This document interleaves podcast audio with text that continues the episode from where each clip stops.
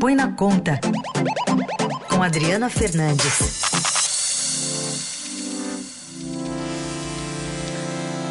Tudo bem, Adri? Bom dia. Bom dia, bom dia, Carol. Bom dia, Raíssa. Bom dia. Adri, queria recuperar aqui um trechinho da fala do ministro e do presidente, né, ministro Paulo Guedes e do presidente Jair Bolsonaro de ontem, naquela transmissão das redes sociais, em que se anunciou sem grandes detalhes, mas se anunciou ah, o auxílio emergencial sendo pago por mais um tempinho aqui no Brasil. Vamos ouvi-los. Nós vamos. Não está definido, os números estão definidos os ainda, não né? estão definidos, mas o senhor já vai prorrogar por mais dois meses, tá certo? um auxílio emergencial que vai partir para uma adequação. Isso, tá? Não é o... Isso, isso, então serão, com toda certeza, R$ 1.200 em três parcelas. Basicamente deve ser é, dessa maneira, né? Deve ser, estamos estudando, 500, 400 e 300 reais que vão fazer então em, em dois meses. É uma ideia muito boa, presidente. Tá. E aí, Edri, isso depois de um tweet indiscreto da, na parte da manhã, né? Isso é uma, é uma tentativa do governo de não ser atropelado pelo Congresso. O Congresso está discutindo a prorrogação do auxílio emergencial. Já foi apresentada, apresentado ontem um projeto que coloca mais seis parcelas é, do auxílio em 600 reais e há uma disputa aí é, silenciosa com o presidente da Câmara, Rodrigo Maia, que é, tem batido na questão de ser 600 reais em duas, três parcelas.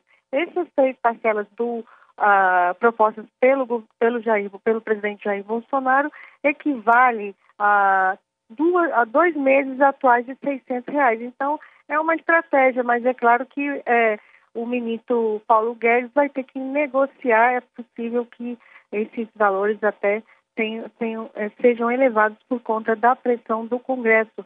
Maia disse ontem que a maioria quer garantir um auxílio de 600 reais. É, esse debate todo, ele, ele vem é, acompanhado da discussão da renda básica, do fortalecimento dos programas sociais depois da pandemia. E é nisso que a equipe econômica também está trabalhando para evitar é, é, que o Congresso aprove medidas é, com gastos muito maiores que com, comprometam né, o chamado teto de gastos, que é aquela regra é, prevista na Constituição que impede o aumento dos gastos acima da inflação de um ano para o outro.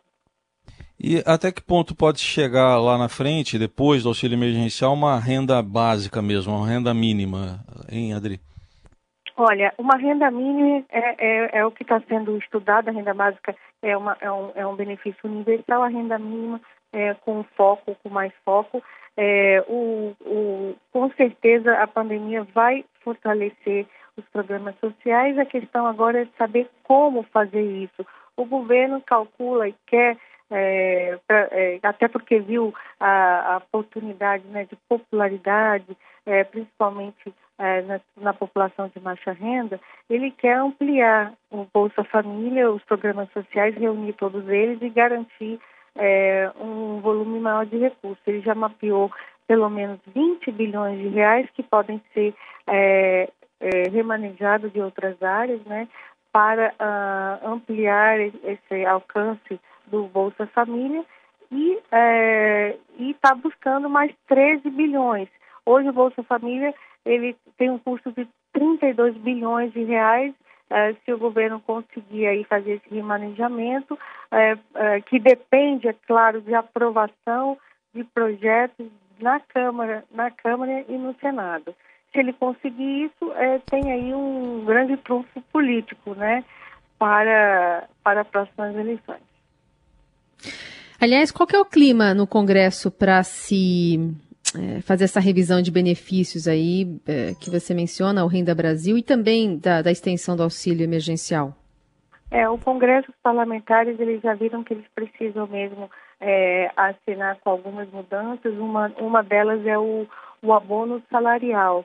O abono salarial que, é, que tem um custo hoje, que o ano passado custou 17 bilhões e que o governo tentou, na reforma da Previdência, diminuir esse custo, né, porque ele acha que, que é sobreposição e não e pouco eficiente. Então tem é, parlamentares até mesmo da oposição que avaliam que é, pode pode é, fazer mudanças no abono para abrir se esses recursos forem direcionados para essa população de baixa renda. Mas tem também muita resistência. O abono ele ele para fazer qualquer mudança ou acabar com ele que é um benefício da década de 70, ou para é, mudar, né, o, o, diminuir o alcance do abono, precisa de uma aprovação de uma proposta de emenda constitucional que exige é, quórum qualificado.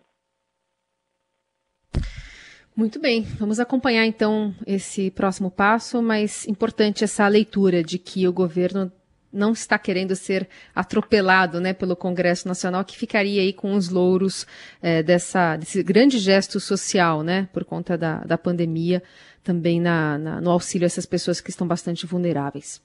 Adri, obrigada. Bom fim de semana. Bom fim de semana.